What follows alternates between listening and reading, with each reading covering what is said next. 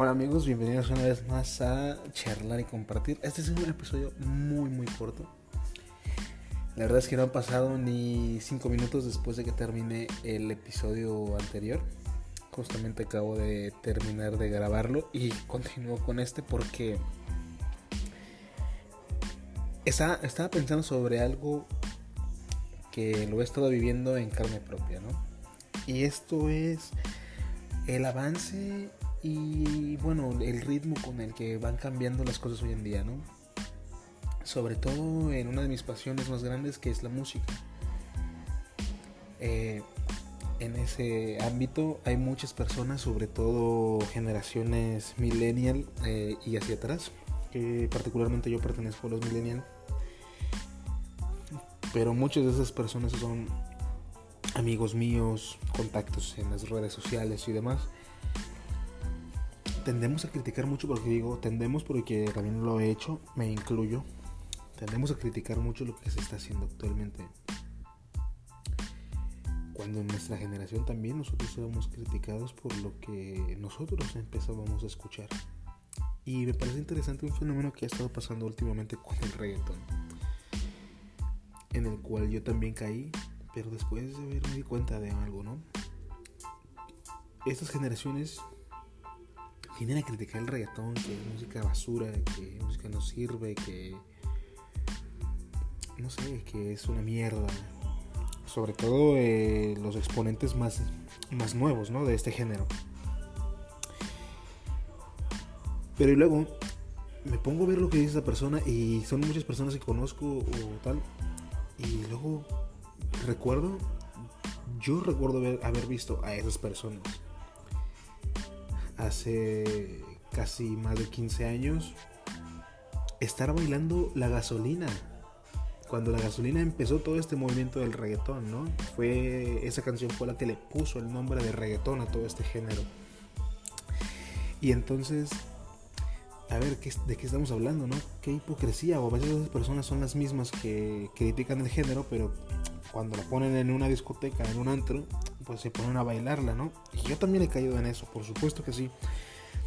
Pero más recientemente, bueno, caí, caí en cuenta o pude eh, vislumbrar que, que estaba haciendo mal, que si las cosas están cambiando de esa manera, pues bueno, el que se adapta vive y el que no, muere. Y tal vez no de una manera tan literal, sino de una manera un poquito más social, ¿no? Entonces, bueno, este podcast al final de cuentas es para ese tipo de personas, ¿no? Que se ponen a criticar este, estos aspectos de la vida. Que a ver, al final es lo que le está gustando a la mayoría. Si no te gusta lo que le gusta a la mayoría, pues bueno, hay, yo también escucho música clásica, escucho rock, escucho muchos géneros, ¿no? Escucho hip hop, que también es uno de mis. de lo que me crió desde que estaba muy pequeño. El hip hop y el rap en inglés. Pero a ver, hay, es que hay mil y un cosas que podemos escuchar. Está el tango, está la bachata, está el flamenco. Y no por eso tenemos que criticar lo que los demás, los demás están escuchando, ¿no? Al final, cada, cada música, cada tipo de música tiene su propósito. La salsa tiene el propósito de bailar. Y tal vez en, en el principio no tenía ese propósito, tal vez tenía otro, por ejemplo, pero con el tiempo va evolucionando la cosa, ¿no? Y por ejemplo, el rap en un principio era un tipo de, música protesta. Y hoy día el rap, en sus grandes variantes que hay, es probable que en su mayoría ya no se use para, para, protestar, para exhibir eso, ¿no? Ahora se usa como entretenimiento y ahora en el rap está este, este movimiento muy común en el que se usa para acrecentar el orgullo de los cantantes o de los raperos y bueno, todo este tipo de cosas. Pero entonces, ¿por qué criticar lo que los demás están haciendo y simplemente dejarlos vivir? Así de fácil, ¿no? Cuando esas mismas personas a veces que ponen esos o que comparten esos estas memes que nos encontramos en, en Facebook muy comúnmente que yo no estoy en contra, yo también lo hago pero lo que no logro entender es que estas personas que critican y que ponen esas publicaciones, cuando tú les dices algo de sus gustos, se ofenden. Eso a mí me parece algo francamente incongruente.